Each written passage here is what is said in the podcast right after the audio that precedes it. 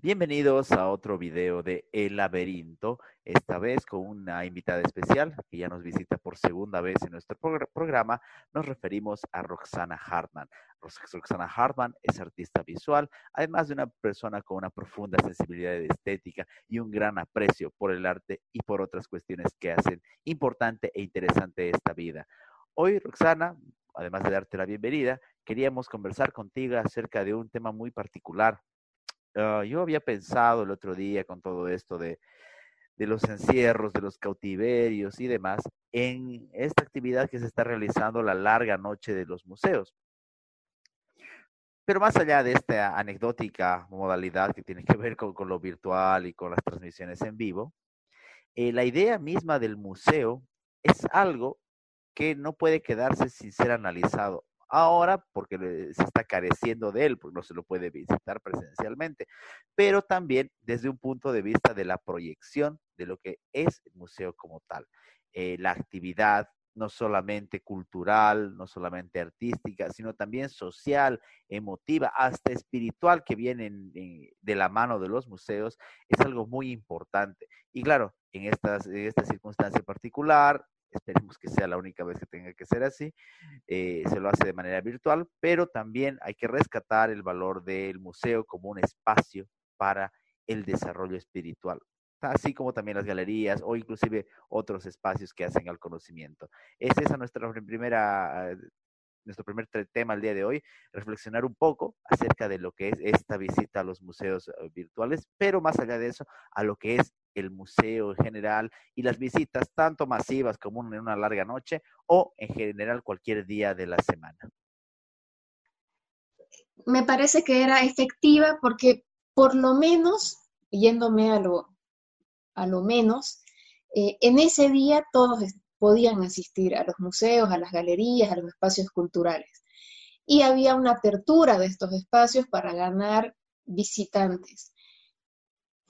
Otro sería el tema si, si es que la gente que va percibe, no percibe, si sabe lo que está viendo. Ya esa es otra charla que lo podemos ir desarrollando en otro punto, ¿no? Pero el tema de convocar y de que la gente vaya, creo que era eh, efectivo y provechoso.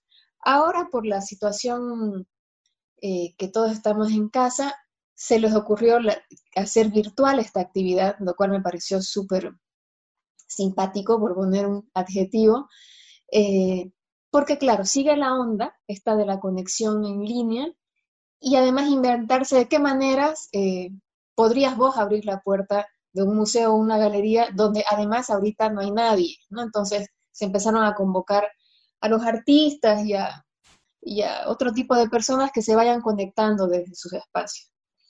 Eh, para el que puede conectarse, claro que sí ha sido también creo una actividad, o sigue siendo, porque creo que es todo hasta, el fin de semana, actividad donde se pueden aprovechar, como te decía ayer, que yo aproveché la charla de, estas personas que muy rara vez las vas a tener juntas en un auditorio. Y están debatiendo sobre un tema eh, interesante y así han habido eh, actividades en toda Bolivia en esta larga noche de museos, lo cual me parece que es importante, eh, construye, ayuda a, que la sociedad pueda eh, demandar o consumir más bien otro tipo de cosas, sobre todo en este momento, como cuando hablábamos más adelante, donde un poquito nos conducen a qué consumir y esto podría ser una opción eh, que te sugiera un poquito más de libertad, ¿no? De, bueno, ahora voy a escuchar a la sinfónica no sé dónde,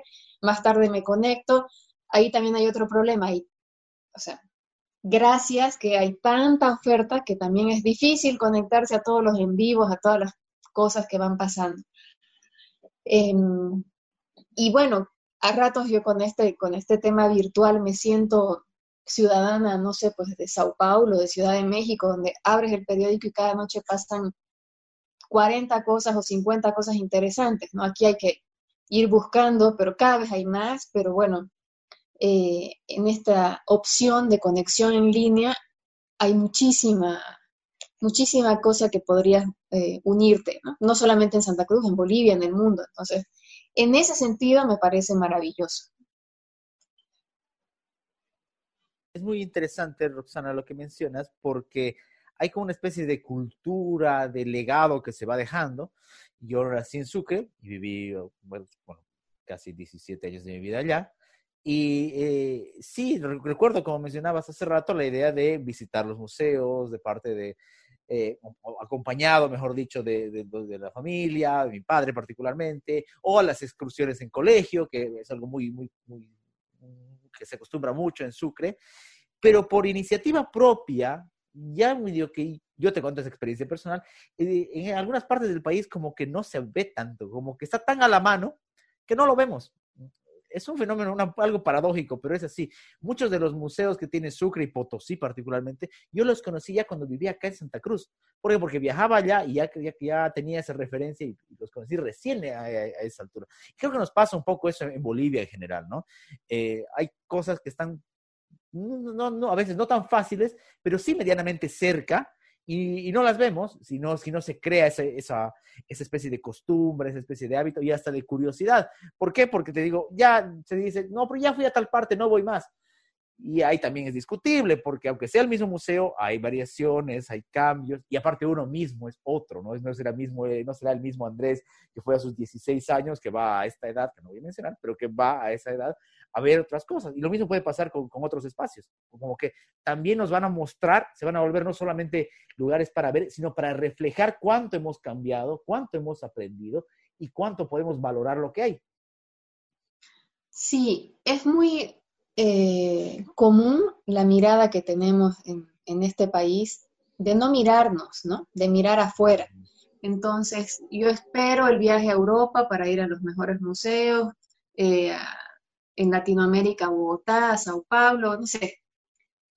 Pero ¿cuánto tiempo le dedico a mirar a lo que tengo aquí? O sea, eh, yo viví tres años en La Paz y estaba fascinada con el MUSEF, por ejemplo, y con eh, bueno, con el MNA también, y, con, además con casonas que servían de museo hasta por, para situarme yo en algún momento de la historia. Y es cierto, uno tiende a no mirar lo que tiene cerca, eh, a mirar afuera, pero en realidad hay un gran desapego a lo que sería encontrarse con la historia. O sea, ahora uno camina y sí hay que vivir el presente, sí hay que meditar en lo que estamos y no sé qué, pero somos el resultado de toda una construcción de cosas que han venido de atrás, ¿no? Entonces, creo que nos falta esa mirada con eh, seductora, digamos, con lo que sería la historia. Y el museo es este lugar de seducción. Para mí el museo es un lugar donde eh, yo quiero, o sea, deseo ir a un museo, yo quiero ir a los museos. Hay, la primera vez que visité, bueno, visité solamente dos veces en mi vida el Prado, pero la primera vez que fui, bueno, fui como todo, así como devórame, ¿no? Y me quedé todo un día. Por mi formación, yo en, la universidad estudié historia del arte muchos semestres, entonces sabía más o menos qué quería ver en qué museo, pero como vos decías, la primera vez vi casi de todo. La segunda quería ir solamente a dos salas, una donde estaban las meninas de Velázquez y la sala del Bosco. Y ahí me quedé en la del Bosco tres o cuatro horas hasta que me miraron feo los guardias. Pero tiene este, el museo por, por su mismo nombre, por su misma, por el espacio, eh, claro, es, otro tipo de, de, diálogo que genera lo que está expuesto con el visitante, ¿no? Eh, además, porque hay una, o sea, museográficamente las cosas están puestas de una manera que, que puedes eh, establecer una relación, que hay espacios en blanco, eh, pausas, ¿no? lugares donde te puedes sentar a, detener, a, observar de otra manera. Eh, y esto hace de lindo una visita al museo. Ahora cuando los museos abren sus puertas, ¿no? para que la gente a través de su computador pueda ir, es otro tipo de experiencia también, que yo insistiría en que todo el mundo empiece a, hurgar los links de los museos, eh, porque claro, son como esta cajita de Pandora donde, claro, están ahí expuestas las salas permanentes, las exposiciones itinerantes, pero además cada esquina tiene un, una situación distinta, ¿no? Y ahora a través de la pantalla, bueno, estarás viendo el link de la, del pabellón X en el Museo de Berlín, por decir, y ese, y ese link te genera un nombre que te da la, la posibilidad de hacer clic y revisar su biografía y, así, ¿no? Ir saltando eh, en un mundo que quizás es mucho más amplio ahorita que lo puedes hacer a través de una pantalla. Creo, para variar, Andrés, que me fui por otro lado, pero eso me parece maravilloso ahorita. Eh, no sé, entre paréntesis, si es esta, esta forma bien ñoña que tengo yo de, de los sitios web, pero es como que yo soy bastante mm, reacia al tema digital. Me fascina todo lo que es con las manos. Entonces, ir a un museo con mi cuadernito y mi estuche de lápices para no solamente dibujar a la gente que está mirando, sino escribir y de pronto comprar un libro y contrastar y qué sé yo, es una de mis actividades favoritas que ahorita está en stand-by, pero que la hago ahora este, por los sitios web o por los libros, ¿no? Los libros que uno ha ido recolectando a través de las visitas y que tienen también, así como vos decías, el Andrés de los 17 es otro que el Andrés de los 27, por supuesto, y ahora con la distancia, ¿no? Eh, la obra de, no sé, pues, que hablábamos el otro día con el tema de la pandemia, del Greco, bueno, mirada frente a frente, viendo que eran tres pincelazos, que era eh, un manejo del claro oscuro de otra manera, te arrebata el, el espíritu o lo que quieras creer que estás hecho adentro y te deja perplejo frente a la obra, distinto a mirar un libro, distinto a mirar una web. Pero si no hay otra forma, también este, no solamente mirar el libro o mirar la web, sino buscar eh, monografías, ¿no? gente que hable de la obra, empezar a contrastar.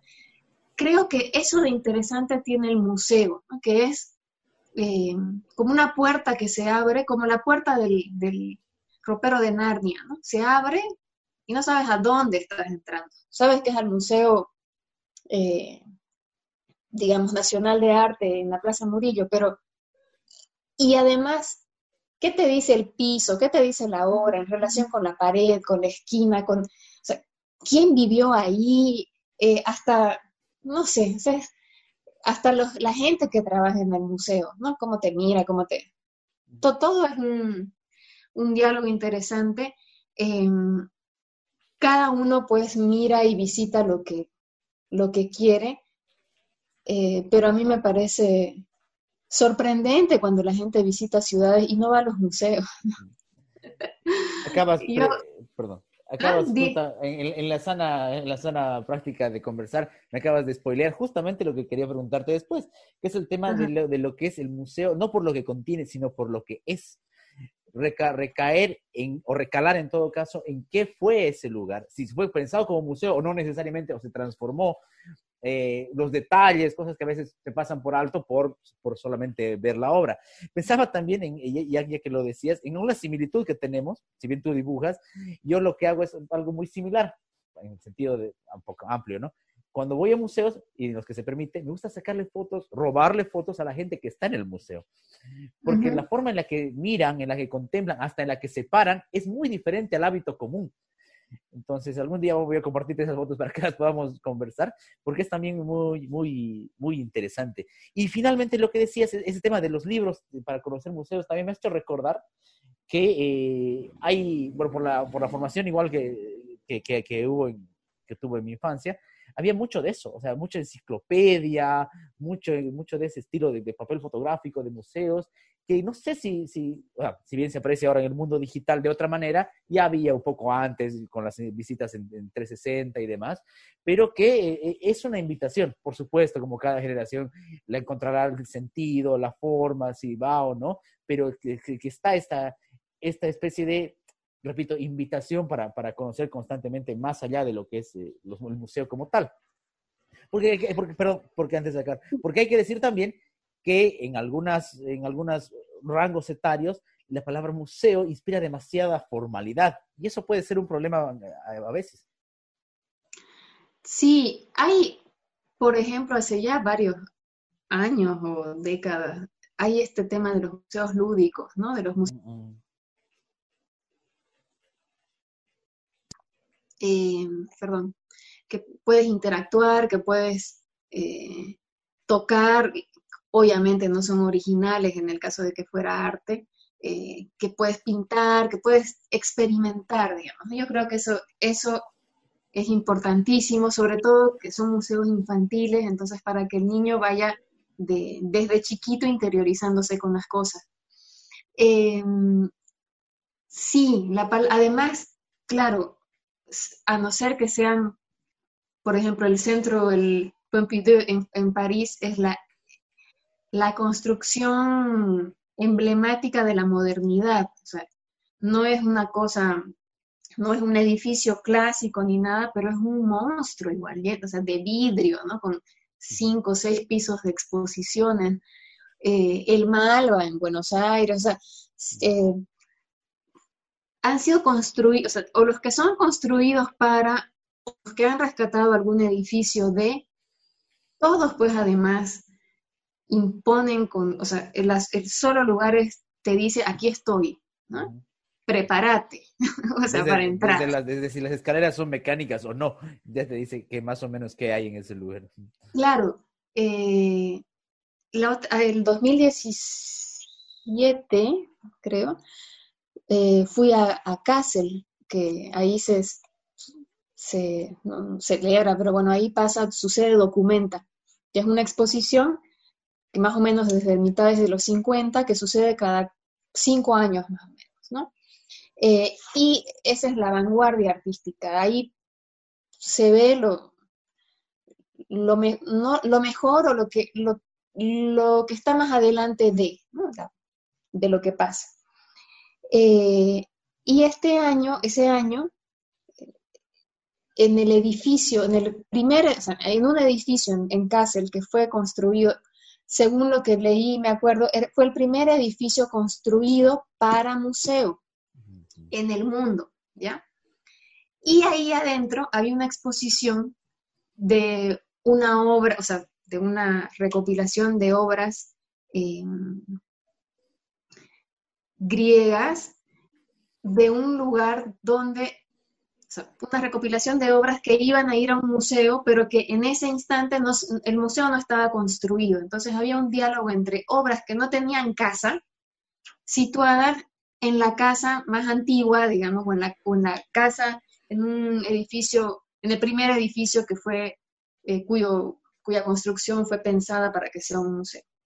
Y me pareció súper eh, interesante el, diálogo, ¿no? De, de sacar de un lugar que no tenía lugar y ponerlo a este lugar que fue en su momento concebido como museo. Eh, algo te iba a decir, pero me olvidé. No sé qué dijiste hace rato que... Eh, estaba eh, pensando también, hay algo que es muy, muy particular, no solo acá, pero de hecho en varios países, pero yo lo recuerdo igual por mi infancia, que es la idea de la iglesia o catedral o convento convertido en museo. Su, Sucre, Potosí tienen esa, esa connotación mucho en el tema de sus pinacotecas, eh, sus, sus, espacios, Museo de la Catedral, de la Recoleta, el Sucre son los que más recuerdo por, porque nací allá. Es también una especie de transformación interesante porque aparte de la solemnidad del museo, está la solemnidad religiosa que, que le queda, que queda impregnada en la arquitectura y está en el ambiente del lugar. Claro, eh, claro, lo que pasa es que las iglesias a lo largo del mundo han primero que han sido entes que, hacían eh, producción artística y... O preservaban en determinado momento, de invasión. Preservaban, sí. Y claro, eran una especie de mecenas al principio. Y ellos, el Museo del Vaticano es una cosa impresionante, por ejemplo. Y eso que yo creo que uno está mirando el 20% de lo que deben tener en realidad guardado. Las iglesias igual acá, los castillos, ¿no? Eh, los palacios, eh, en Florencia, por ejemplo, los, los, grandes, grandes museos son palacios en realidad, y vos decías, o sea, uno va y hay tanto que al final ni siquiera puedes mirar, ¿no? Eh, esa es otra, eh, que a mí me parece bonita la actividad esta de abrir los domingos los museos a la ciudad, porque llega a ser tan familiar ese espacio que sigues teniéndole el respeto como museo, pero tu diálogo con la obra o con lo que se propone, porque por ahí no es de arte, eh, llega a ser cada vez más estrecho, porque cada domingo podrías ir visitando o acercándote a algo. Em, hace un año o algo estuve en Ciudad de México que tiene no sé cuánta oferta en museo, ¿no? Y los domingos era imposible pensar en ir porque se llenaba de locales, ¿no? Y eso era eh, una gracia, o sea, a mí me, me, fascinaba. Yo me acuerdo que estuve dos domingos en Ciudad de México y me iba a los cafés del frente para verla a la gente, a los niños sobre todo, ¿no? Que probablemente por ahí, si uno quisiera ir en un son más serio, no podría un domingo visitar de la misma manera por la bulla, por qué sé yo, pero esa falta de, entre comillas, esa falta de respeto es buena también, ¿no? De, esta solemnidad, ¿no? Romper el silencio para poder acercarte a, porque creo que eso es lo que pasa cuando uno habla de, de libros, de museos, de tal y de cual, uno se cree eh, que hay una barrera, ¿no? O sea, yo cuando digo mi investigación y la gente me mira como, ah, investiga, ¿no? O sea, ya la palabra es como, wow, ¿no? Y nada, investigación es ponerse a ver, ¿no? A leer, a, no sé, hay muchas formas, pero eh, esa, ese volver a relacionarse con los espacios, con la oferta cultural, sea del, eh, entre paréntesis, digamos, del nivel que sea, creo que es importante, ¿no? No, no, no creo que ahorita estemos discutiendo es arte, no es arte, no, eso no, sino de los espacios, de la visita, ¿no? Ya me acordé que te iba a decir cuando me contabas algo de, de tu niñez. Eh, seguramente yo debo ser mayor que vos incluso, pero antes había esa, eh, cuando dijiste enciclopedia, me, me llevaste así al, claro, la espasa calpe intocable, que el abuelo la tenía cerrada, pero además la que era que uno podía consultar todo, yo me acuerdo incluso antes de entrar al colegio las, las miraba y olían a viejas, ¿ya? Eran lo sé todo y el qué, cuándo, dónde, por qué. Entonces, el libro del qué, o sea, era hasta las ilustraciones, ahora que me acuerdo, que creo que tengo alguna ahí, eran pues seguramente libros impresos en los 40, 50, con ilustraciones incluso anteriores, y yo nací el 77. Entonces, el, el qué, el cuándo, el dónde o el por qué, igual eran escritos muchos años antes y seguramente eh, ahora o en el momento que yo leía, la información ya estaba obsoleta en algunos sentidos, pero qué lindo era poder creer que en ese libro de lo sé todo, al leerlo lo ibas a saber todo. Eso pasa en el museo, ¿no? Eh, vas a un museo y solamente con entrar y sentir el frío, porque tiene que haber aires acondicionados para, para preservar la obra, solo con el frío y con la gente que está seria resguardando cada sala, ya te crees así como invasor de un lugar sagrado y el momento es ahora, ¿no? O sea, tengo que mirar hoy.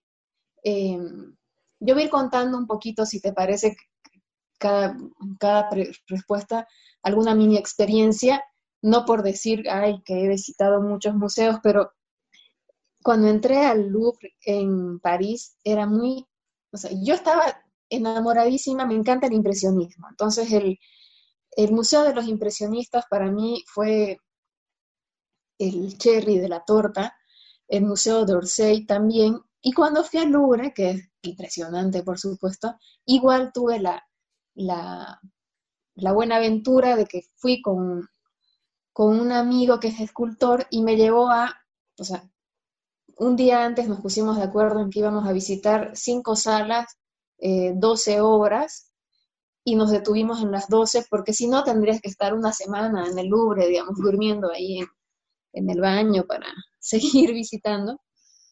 Y claro, y, no puedes no ver la Mona Lisa, ¿no? Y yo, por más que la había estudiado, la había visto en mil libros, hasta en los calendarios, en los pozos, ¿no? caminando, o sea, la miras en todas partes. tenés una idea, por más que ya hayas leído la dimensión y todo, es tanta la carga histórica de ese cuadro, por ejemplo, que cuando lo ves, y además ves que una sala gigante está llena solamente, ni siquiera, eso fue hace tres años, entonces la gente ni siquiera miraba la Mona Lisa, la gente se sacaba una selfie con la Mona Lisa atrás, ¿no? Era una forma distinta de mirar.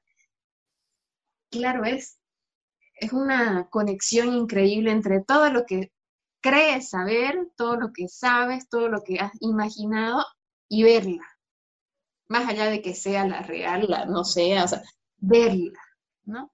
Eh, con la distancia, con, con la distancia de las protecciones, de la barra, de, de la gente que cuida. Entonces, ahí dices, wow, no es que solo sea esta obra, es quién la hizo, qué pasó cuando hizo la obra, todo lo que eh, Da Vinci caminó con la obra, ¿no? De los significados. Entonces ahí, mira, yo te cuento y se me, se me eriza la piel porque, claro, no te estás encontrando solamente con la obra, estás, eh, digamos, participando de un proceso eh, de un hito histórico, queriendo disque dialogar con un genio solamente por ver la obra. O sea, el museo tiene todas esas cosas, ¿no? Que, que, sí, que ahora que, hay un tema virtual, que no me imagino cómo va a ser después una visita al Louvre, por ejemplo, me imagino que van a contar las personas y no va a ser este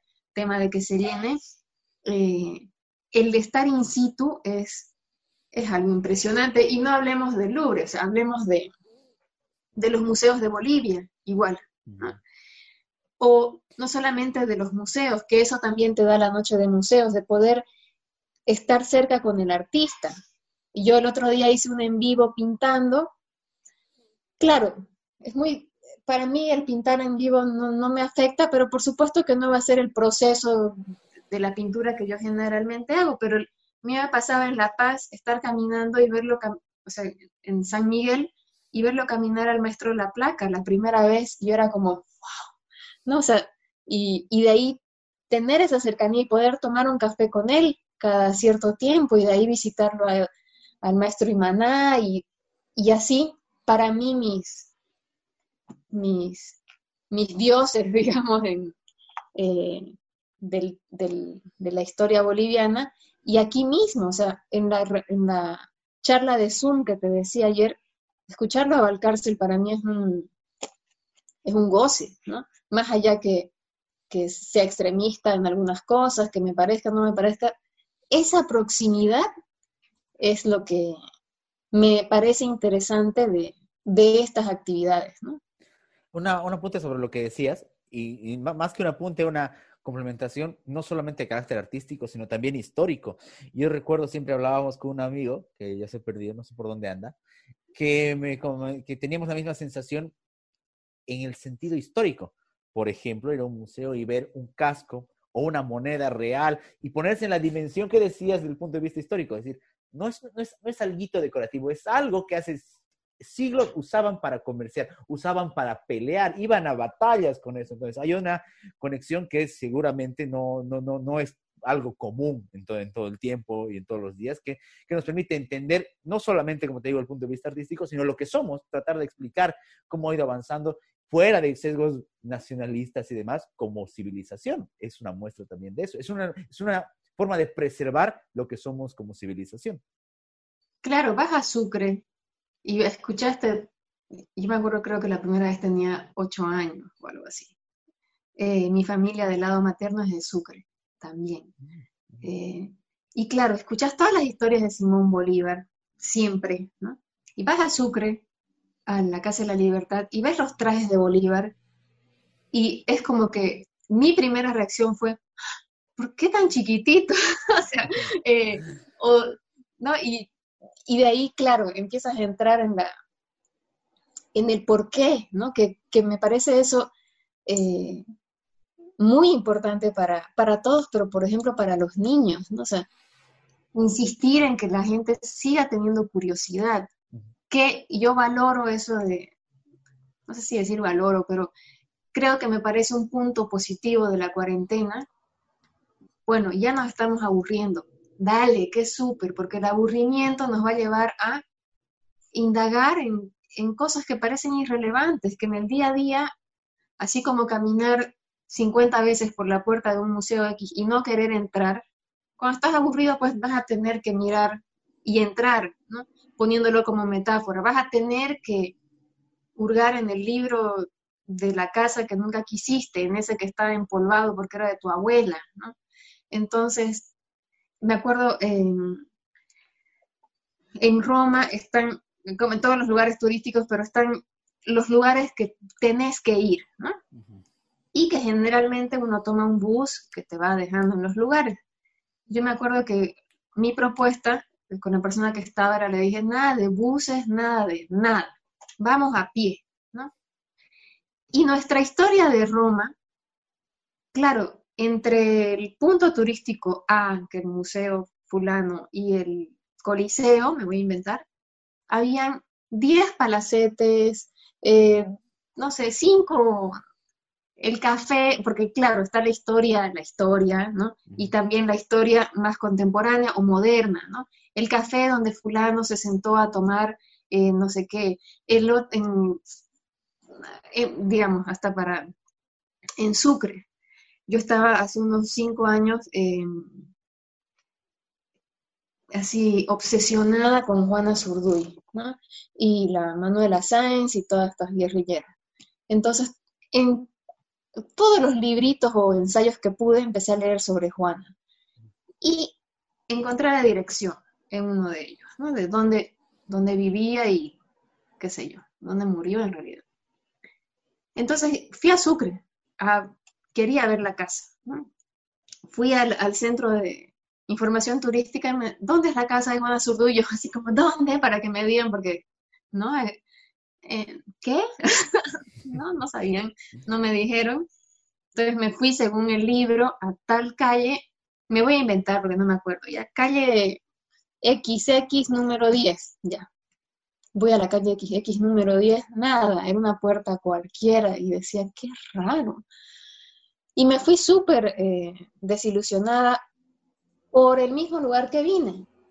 Me fui a la plaza todavía a descansar, así a llorar más o menos, y volví. Y lo único que hice fue cruzar al frente y caminar más. Claro, en la casa, como digo, es un invento. Número 10 no había nada, pero en la número 12 había una gran placa que aquí murió Juana Sutú y no sé qué, por el bicentenario habían puesto la placa, que era la casa no sé de quién. Y claro, de ahí me puse a investigar si la historia esta era cierta o al final se había movido con el tiempo, no, no importa, eso ya son datos menores, pero la diferencia es en el querer ver, ¿no? En el querer buscar. Y eso pasa con el, eso me parece eh, valioso, digamos, de la noche de museos, es que, bueno, todo el, todo el año has visto estos centros culturales aquí cuando vas a la plaza, cuando vas al correo, qué sé yo. Y ahora, al cuando sea eh, por joda, pues venía a ver, ¿no? entrar, al cuando sea para tomarte tu café o la selfie o lo que sea. O pasear con tus amigos esa noche de domingo. Claro. Y si fuera que están todos los domingos abiertos, porque eso es muy chistoso de los horarios en Bolivia, todo abre en el horario en el que la gente trabaja. Entonces sale del trabajo y está cerrado, ¿no? Entonces vas a tomarte un café a tal lugar y tenés media hora porque ya van a cerrar, en, lugar de abrir más tarde y cerrar hasta más tarde. Los lugares, esto es la Casa de la Cultura, tal, tal, los domingos no abre. Entonces, por ahí, creo, ¿no? Por ahí estoy hablando por hablar. La manzana sí sé que abre porque el, lunes o martes no abre. Entonces, por eso la manzana no tiene tantos visitantes, porque es una actividad de domingo. Eh, dirá un artista, eh, no sé, pues súper especial, sí, pero esa gente que va no va a apreciar mi obra, pero claro que sí, todos la aprecian desde su lugar que les toca apreciar, ¿no? Eh, y por eso me parece importante. Si tuviéramos más museos, más centros, más apertura, sería otra nuestra manera de reaccionar ante la pandemia, por ejemplo, yo creo, o sea, ante situaciones en las que necesitan un poquito más de reflexión. Porque por más que pases y no te estés deteniendo en cada hora, porque no sabes, porque lo que sea, por más que pases de largo en un museo, porque no, no tienes educación, digamos, en ese sentido, algo te va a quedar. Hasta el recuerdo del silencio, hasta el color de la pared, hasta que por qué era el techo tan alto, algo te va a quedar. Algo vas a mirar. El tipo que se paró delante de algo y se puso a llorar y se fue, algo.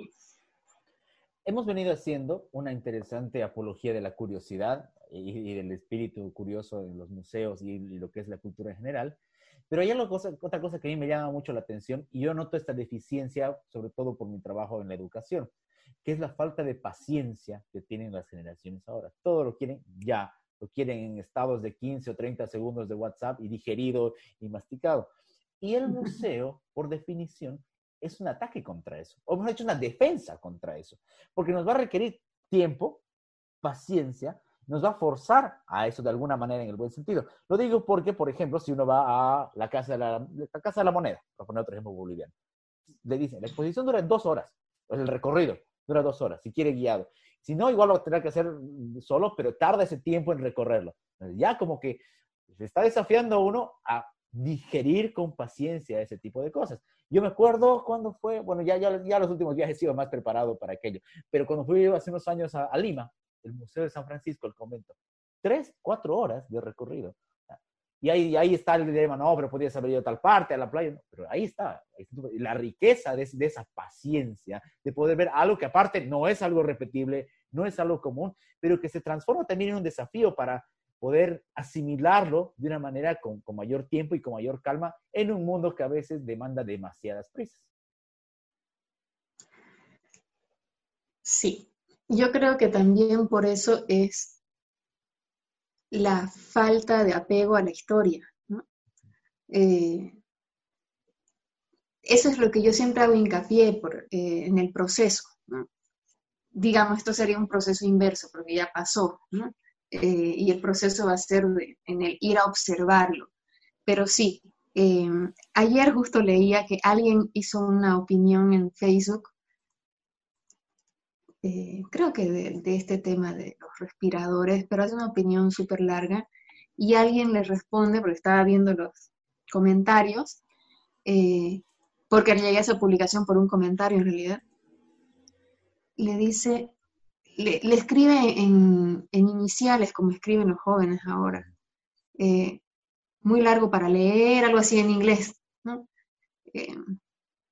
Creo que era TLDR, como Too Long Didn't Read, algo así. y me causó gracia, porque claro, decía, wow, sí, es, claro, hay cosas que no te interesan, que no las lees, pues, obvio, ¿no? O hay veces que ya sabes que esta persona da 50 vueltas para llegar al punto, ya. Igual. Pero claro, entre que está el audiolibro, que me parece súper, el resumen, el tal, el cual, entonces nos da tanta flojera, ¿no? Eh, queremos así como el scroll en, el, teléfono, ¿no? Todo así hacerlo un, deslizar y, que salga, ¿no? O sea, apretar el, touchpad de algo y que te, que te, digan, porque ni siquiera leer. Em, me acuerdo que la última vez estaba en, Berlín y habían seguramente unas aplicaciones. Hay esa aplicación que ponías sobre el texto en alemán y te lo da en español, por decirlo ok, todo bien. Yo con eso me sentía a veces una súper tecnológica, así como, wow, no todo me lo traduce. Nada, pero los asiáticos tenían, ponían su celular y les hablaba en japonés, me voy a inventar, sobre el texto de alemán, ¿no? Y claro, y, y son, puedes ver como formas de maximizar el tiempo y, o también habían niños que visitaban una obra, la ponían su aplicación y les contaba en, idioma de niño, digamos, eh, algún cuento para entender, eso me parece fantástico.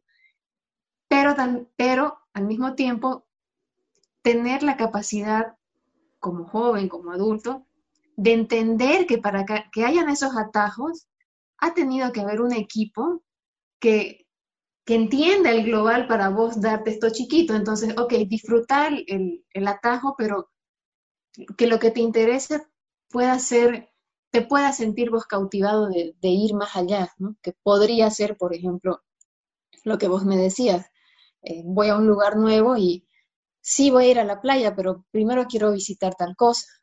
en mayo del año pasado llegué a Buenos Aires con mis hijos Llegamos, dejamos las maletas en, el avión, en el avión digo, en el hotel, y la actividad que ellos ya sabían, la primera actividad, porque era el último día, nos fuimos a la Feria del Libro. Según yo, unas cuantas cuadras, según el mapa, caminamos un montón para la Feria del Libro. Y en la Feria del Libro, pues los tres estábamos boquiabiertos porque era la Feria del Libro. O sea, y me acuerdo y lo cuento porque mis dos hijos adolescentes estaban fascinados eh, con la cantidad, y además me decían, mami, tanta gente. Claro, no, no voy a comparar aquí y allá, no, es distinto, el lugar, la cantidad de personas, las editoriales, todo es distinto. Pero esa gana de ni decir todos los los porteños leen, no, no es eso, sino el que hayan espacios y hayan situaciones y también, como ahora eh, necesitamos, haya una estrategia de comunicación para que la gente vaya, ¿no? Y consuma y se, y se haga parte de, ¿no? Y, y que por último, hablando un poquito de mi, de mi historia, en el recuerdo de, los, de mis hijos digan, ah, bueno, los viajes con mami eran así, medio freak, a los museos, pero ya, después ellos decidirán si van o no van, ¿no? Pero sí me parece muy enriquecedor eh, tratar de, cuando se pueda, ahora de vuelta, de visitar los museos y ahora que no se puede, de, tomarse un tiempito para visitarlos virtualmente y hasta fin de semana aprovechar eh, la oferta local, ¿no?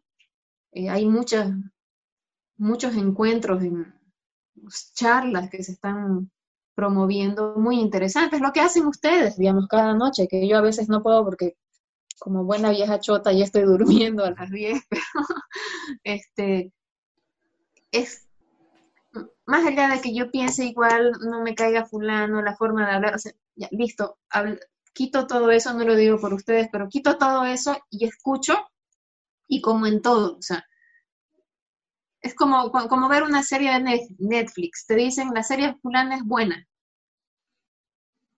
Bueno, depende de quién te dice para ver qué tan buena es, digamos. Y cuando la ves, decidirás vos si es buena o no, pero la tuviste que ver, ¿no? Entonces, ¿cómo te puedes bancar ocho horas seguidas para verte una temporada entera en una tarde, ¿no? Y que después te piquen los ojos porque estás mirando la pantalla y no te habías podido bancar dos horas en un recorrido en un museo. O sea, no, no estoy satanizando el que lo hace o no, pero es también la forma de. Entonces yo creo ahorita que quizás los espacios podrían y están aprovechando esta, esta situación para lanzar el anzuelo, ¿no? Y, y para que cuando todo vuelva a ser presencial de la forma que sea, eh, haya una gana ¿no? de, visitar. Precisamente hoy, como casi toda la charla me has venido spoileando y me agrada que sea así, era, esa la, siguiente pregunta o, cuestión a tomar. Que, que todo esto nos deje, uno, la idea de poder decir, ah, hay cosas que quiero hacer, que puedo hacer dentro de, dentro de lo que es, vivir en, la, en esta ciudad, en este país o fuera, si es que hay la posibilidad. Y esa es como esa especie de curiosidad pendiente, cuenta pendiente con lo, con lo que corresponde visitar museos y los espacios de arte en general. Sí, yo creo que podría, que tanto que, tanto que uno dice, lee y escucha que saldremos mejores y no sé qué cosas, vainas que a veces me parecen que son bastante románticas, em, sí tratar de incluir ¿Qué tal si, si bien no, no voy a ir con, a las inauguraciones, digamos, en las galerías cada jueves o miércoles, qué tal si los sábados dedico a, visitar, ¿no? Eh, o me hago un, ya que además ahora va a ser un poco complicado subirse un avión, ¿qué tal si hago una agenda? Bueno, voy a visitar estos espacios en la ciudad, de ahí me voy a ir a la Chiquitanía, de ahí me voy a ir a Samentata, de ahí me voy, ya, barro con Santa Cruz, por decir algo, y me voy por tierra a Sucre, me voy, mi familia en mi auto, vamos, o sea, ese, eh, ese tema de hagamos una huerta en casa, que me parece súper genial, eh, que sea como una metáfora para todo, ¿no? Ya que nos agarraron de la cola, digamos, para decir, ok, ok, ok, frene un poquito, em, que nos sirva para ese mirar hacia adentro y no solamente hacia adentro, hacia el ser interior, sino hacia la oferta que tenemos como, como país en este tema, en el tema de los museos y las galerías. Es, hay veces que uno ni se entera que hay artistas o escritores o propuestas en escena, en teatro, eh, las orquestas de música y que tienen un nivel muy, muy bueno. Y uno está pensando en cuando vaya a, a Madrid, cuando, va, cuando esté en Buenos Aires, y no se está fijando la gran oferta que hay en esta ciudad. En esta ciudad donde antes y el antes hace, no sé, siete años, cinco años, eh, habían dos actividades y éramos los mismos los que íbamos a, todas las actividades que habían y ahora pasan muchos al mismo tiempo. ¿Te gusta el, no sé, pues la trova? Tienes. ¿Te gusta la música clásica? El mismo jueves, por decir, tienes música clásica, trova, el, ¿qué se llama esto que a mi hijo le gusta? Tipo rap, ¿no? Que van cantando así ese rato tienes, no tiene que ser todo solemne.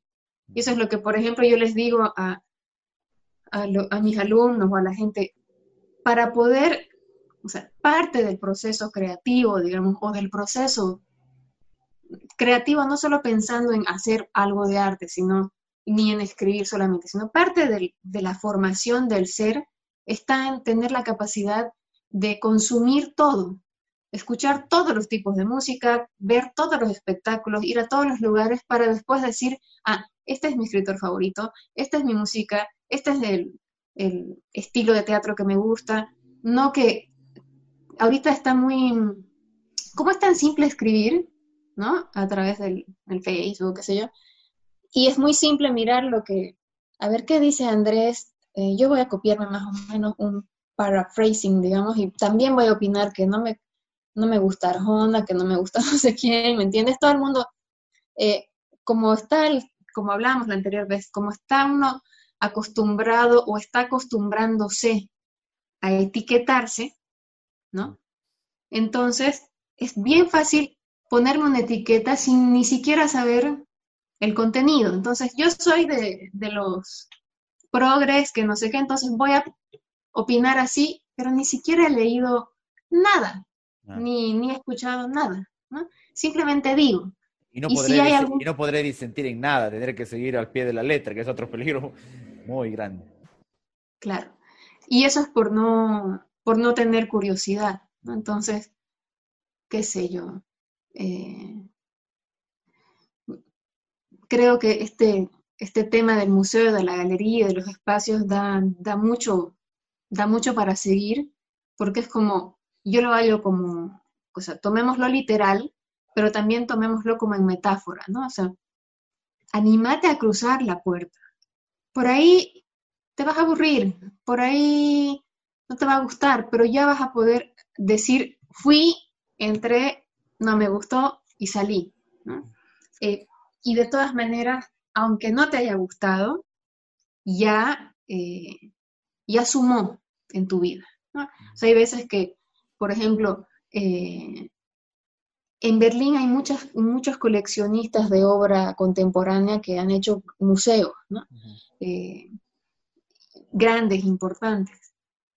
Y yo me acuerdo que, claro, toda la obra posguerra que está albergada en estos museos, es impresionante este, estas instalaciones ¿no? que generaban, Boys, por ejemplo, varios artistas.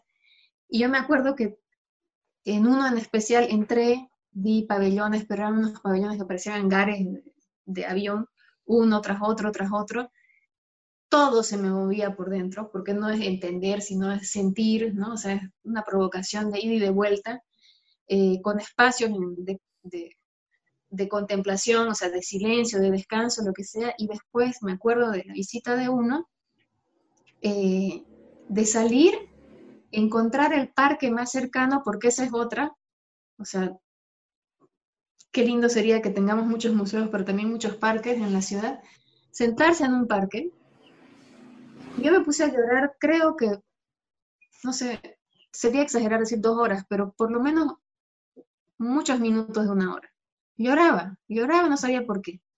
Eh, no quiere decir que si no lloras después de un museo no te afecta. No, cada uno tiene su forma. Pero a lo que me voy es, eh, si cada vez, volviendo al tema de cuando podamos salir, si voy a poder, eh, y ni siquiera eso, volviendo al tema del hoy, hoy que voy a, termino de escuchar esta entrevista y si puedo abrir un libro, si puedo ponerme a, a observar lo que hay de eh, a través de mi ventana y pensar si puedo, no sé, conectar, situar. Yo no sé si insisto en esto porque eh, te comentaba la anterior vez que mi obra trata del tiempo y la memoria, ¿no? y de la relación del sujeto con su instante histórico y bla, bla, pero yo, por ejemplo, agradezco que tengo un mini jardín en el que salgo y, y me parece que todo lo que pasa afuera a ratos no existiera porque estoy en ese mi lugar, refugio. Y al otro lado que está la puerta, y no es que salga a la calle, sale un condominio, eh, hasta hace dos semanas no podía poner el pie, porque ahí sí que yo pensaba que estaba el monstruo.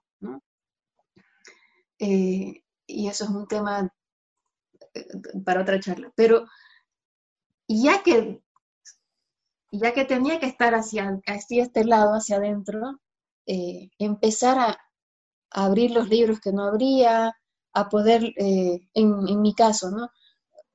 relacionándolo con museo, a visitar lugares donde por ahí no me podía sentar a visitar en el día a día, entonces eh, sé que hay hartísima oferta ahorita, entonces me encantaría lanzar como invitación, atrévanse a entrar, a cruzar la puerta, a, sentarse. Eh, la, casa de la Casa de España en La Paz hizo un, una semana que se llamaba El Prado, no me acuerdo cómo era el título, pero llevaba, llevó obras del Museo del Prado, las imprimió en grandes y estaban en el Prado de La Paz, en la avenida. Eh, y había como una sesión de cuatro, tres historiadores y ahí me invitaron también, porque como yo, mi obra hablaba muchos años, eh, rondé el tema de Margarita, de la infanta, gracias a la obra de Velázquez, me invitaron a que yo hable sobre, sobre la obra de Velázquez. Y yo me acuerdo que hice un relato escrito que ese día lo leí de justo era eso, si lo encuentro te lo voy a pasar, de la sensación de llegar al Museo del Prado y visitar eh, el, salón donde está Velázquez y están las meninas, ¿no? Y lo que significa, o sea, y lo que pasaba a mi alrededor con la gente eh, que estaba en esa obra mirando con un espejo y charlando y que el, triángulo y que no sé qué, eh, y hablar un poquito de ese misterio, ¿no? Entonces, en ese ejemplo en particular, toda la gente que estaba, gente que estaba caminando a los bancos, gente que había ido porque se había dado cita, había muchísima gente que escuchaba el relato. Este, me acuerdo con mucha alegría que, no sé, se acercaron como que el, el vendemaní, digamos, el señor que estaba yendo a recoger a su nietito y tres personas que no eran del círculo artístico, agradecidísimos porque me decían, wow, señorita, pude entrar al Prado con tu cuento, ¿no? Mm, y, claro, y después se pusieron a, a, ver las otras fotografías de las obras. y claro, yo podía haberles hablado solo de la obra, pero lo interesante, creo que volviendo a la primera pregunta del museo, es esta cosa que tiene, que encanta, ¿no? que es como decir, voy a entrar y me voy a encontrar con el dragón en, en el ala norte o la princesa en no sé qué cuarto, o sea, tiene toda esta mística, creo también, por todo lo que por todo lo que hemos recibido de siempre, ¿no? Por lo que hemos ido desarrollando en esta charla. Porque a veces varios museos son, fueron castillos, fueron casas, fueron iglesias, porque vas a un lugar y es una iglesia y, y está sobre una mezquita, ¿no? Entonces aplanó la historia, y abajo de la mezquita, ¿qué había? Y, así. Eh, entonces, otra vez, Andrés, me perdí en el universo, pero... Eh, entonces, sí, eh, me parece interesantísimo poder ahora utilizar ese tiempo para, para visitar o incluso para hacer un ejercicio de imaginarse visitando ¿no? un lugar eh, un lugar que no, obviamente que no conozco. O sea, un ejercicio puede ser poniéndose una agenda de todos los lugares en Bolivia que quiero visitar, los museos, las galerías, los espacios, y también haciendo como un ejercicio creativo de visitarlos, ¿no? Con todo lo que conozco y ver qué podría leer. Yo imaginándome que la gente tiene tiempo, ¿no? Pero em, me parece como, es como abrir la casa, ¿no? La casa de varios, además, porque hay varios ahí. Y yo cuando visito un museo, no solo veo, digamos, imaginándome un museo de arte, eh, para mí no es obra colgada o escultura puesta solamente, ¿no? Es, yo siento cómo sale esa obra de su bidimensionalidad o su tridimensionalidad y me abraza, ¿no? Y, me, claro, y hay alguna que te empuja, que te es indiferente, que te, que te coquetea, digamos, o sea, esto me parece, pero de otro lugar, ¿no? Y yo quedarme con, finalmente con dos cosas que, me parecen válidas. Una que eh, al final se relaciona dentro de todo lo que decías, que es que al final nuestra memoria es eso, es al final una especie de museo donde guardamos momentos, experiencias y hasta infamias de la vergüenza, como diría Sábato en algún pasaje del túnel. Y segundo, eh, está la idea que decías de la huerta, pero un término parecido que utiliza al acabar su gran relato cándido Voltaire, donde textualmente dice, todo lo que ocurre puede ser muy bueno, respondió Cándido, pero lo que importa es no disertar no argumentar y cultivar nuestro jardín. Esa metáfora también vale para este momento. Gracias, Roxana, por esta increíble conversación acerca del de museo, arte y, por qué no, de lo que es la memoria histórica. Gracias a vos, Andrés, por la invitación, gracias a los que nos escuchan y, como diría, se bancan nuestras más torcidas eh, inquietudes y creo que de eso se trata el laberinto, ¿no? de encontrar en algún lugar de este espacio un refugio. Esperamos volver a conversar pronto acerca de otra temática. Siempre es un gusto. Dale, chao.